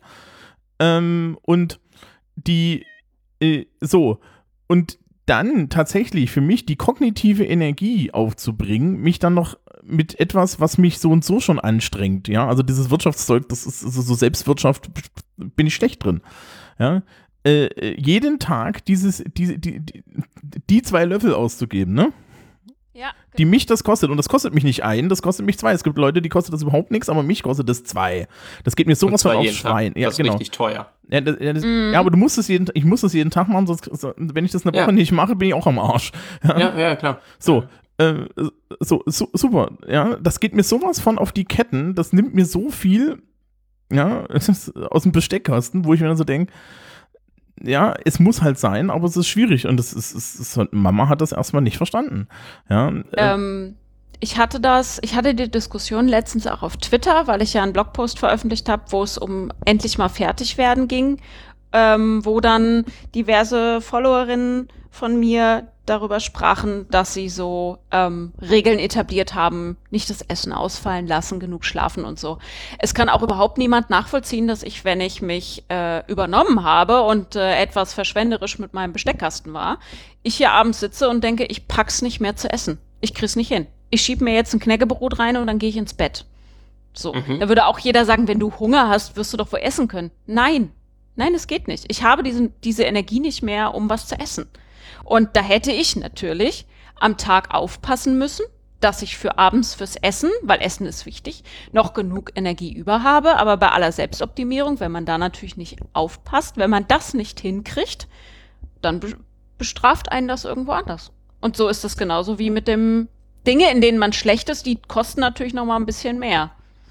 Ich finde die Löffeltheorie, und ja, ich weiß, ich finde Theorie klingt immer so, als wäre es nicht das echt. Klingt, ja, und das klingt so wissenschaftlich und dabei ist es ja, ja also dieses Löffelkonzept finde ich insofern total angenehm, als dass Eingeweihte, die wissen, was damit gemeint ist, äh, sofort verstehen, wenn jemand anderes sagt, geht nicht, meine Löffel sind alle und damit erlebe ich zumindest, dass sich damit jede Diskussion darüber erübrigt, ob man das jetzt macht oder nicht macht oder ob das noch geht oder nicht. Das ist irgendwie völlig klar, okay, alles klar, die Person ist äh, fertig für heute, das geht nicht. Oder sie sagt, ich habe dafür keine Löffel, das impliziert dann, na gut, vielleicht hat sie noch zwei, aber brauchst du für was anderes oder was auch immer. Es ist einfach klar, okay, das ist nicht, weil ich dich nicht mag, es ist nicht, vielleicht auch nicht, weil ich keine Zeit habe, sondern es passt gerade einfach nicht in, in die Belastung, die für mich gerade möglich sind. Finde ich super angenehmes Konzept. Und irgendwie lenkt es den Blick weg von Effizienz und Effektivität hin zu der Person. Wenn ich zum Beispiel mit euch diskutiere, ähm, ob ich etwas machen soll und kommuniziere, ich weiß nicht, ob ich die Löffel dafür habe, dann gehen wir sofort weg von dieser Selbstoptimierungs-Leistungsebene. Äh, sondern mhm. kommen zu mir und meinen Ressourcen. Und das finde ich schön. Es, es gibt einem die Möglichkeit, über Ressourcen zu sprechen was ja sonst manchmal eher schwierig ist, weil dann nämlich, genau wie du sagst, doch die Diskussion anfängt, ob man es nicht doch könnte. Aber wenn man sagt, hey, ich bin Spoonie und ich habe die Löffel gerade nicht mehr, dann die Diskussion findet dann einfach nicht mehr statt, sondern wird akzeptiert, okay, sie hat das nicht oder er hat das jetzt nicht übrig. Ja. Dann reden wir auf einer ganz anderen Ebene und das finde ich so, so schön. Dass es dann um Personen und Ressourcen geht. Kurze Frage, brennt euch noch etwas sehr auf dem Herzen? Weil ansonsten würde ich. Ich würde noch was anschließen. Ja, ja, ja. Äh, also, äh, was wir jetzt nämlich als letztes besprochen haben, ist Selbstoptimierung als äh, was Positives. Äh, wir haben, wir haben uns, glaube ich, irgendwie mhm. eine gute, gute anderthalb Stunden, eine gute Stunde mit beschäftigt, darüber zu sagen, wie schlimm das ja ist, dass die Leute sich alle selbst optimieren und da dem Kapitalismus frönen. Es ist auf der anderen Seite aber so, und ich, ich gebe ja auch so Produktivitätsseminare bei uns an der Schule. Ja, ähm, äh, wenn, man, wenn man das selber tut, für sich, hm? nicht für, den, für, für jemand anderes, für einen Job oder für irgendwelche Pseudoreligionen, sondern für sich, dann ist es ja unheimlich wertvoll. Ich sehe das ja, dann immer bei der, ich, ich sehe das dann bei der Schülerschaft, wenn ich die dazu kriege, darüber nachzudenken, wie sie ihre Tage planen. Ja, ich leite diese, also ich leite dann mit meiner persönlichen Geschichte diese Kurse auch ein und sage dann immer so, ja, aber wenn ihr, ähm, äh, wenn ihr das wenn ihr, wenn ihr das macht, wenn ihr euch eine, eine, Struktur zulegt und mir ist eigentlich mal vollkommen egal, wie die aussieht, ja, wenn ihr da, was weiß, was weiß ich, eine von diesen Strategien, die ich euch hier zeige, benutze, benutzt, ja, oder was anderes benutzt, ist vollkommen Rille, dann ähm, gewinnt ihr Lebensqualität hinzu. Was ja das, das Phänomen, das wir über die größte Zeit geredet haben, ist genau das Gegenteil gewesen. Nämlich, dass ich eigentlich mal die ganze Zeit selbst einschränke, also so, so asketisch, ja, äh, um irgendetwas Drittes zu mhm. erlangen. Ja, und, genau. Ähm, da fällt mir jetzt spontan aus dem wunderschönen Buch Simpsons and Philosophy eine, eine, eine Geschichte ein. Die, da geht es um Mr. Burns und darüber, dass Mr. Burns nicht glücklich sein kann.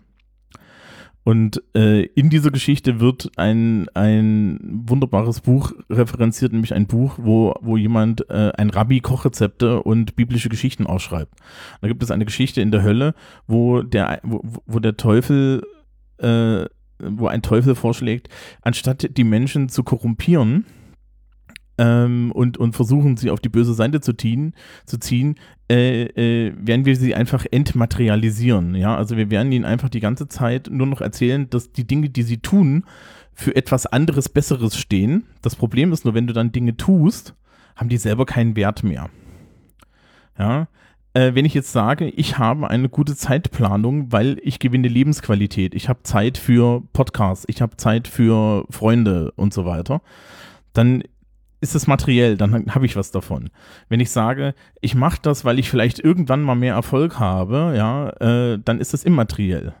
Und dann renne ich dem die ganze Zeit hinterher und ich habe nie einen Wert. Ähm, und äh, das ist dann im Endeffekt ja die Wurzel des Unglücks. Also ich kann mich durch Selbstoptimierung unheimlich unglücklich machen, weil ich äh, glaube, dass ich das tun muss, äh, um etwas zu erreichen, von dem ich nicht mehr weiß, was es ist, oder ich kann es halt als Mittel begreifen, tatsächlich äh, mich selbst zu verwirklichen. Ja. Das finde ich äh, eine sinnvolle Unterscheidung.